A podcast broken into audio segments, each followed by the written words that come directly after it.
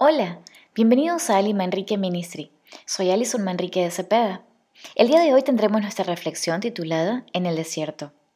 Cuando pensamos en la palabra desierto, lo relacionamos con un lugar solitario, inhabitado, estéril, donde las condiciones son extremas en calor o frío y que no representa ningún tipo de comodidad.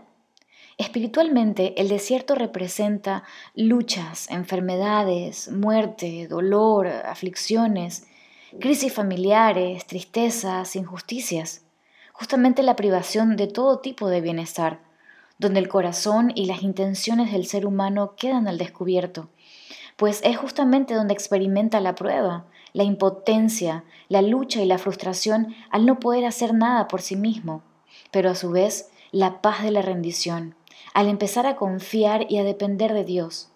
Es un nuevo comienzo hacia la restauración. Dios permite estos desiertos y nos lleva a despojarnos de todo aquello que nos distrae e impide escucharlo, de todo aquello que nos aleja de Él. Nos lleva ahí para enseñarnos, disciplinarnos, pero también para sanarnos y enamorarnos.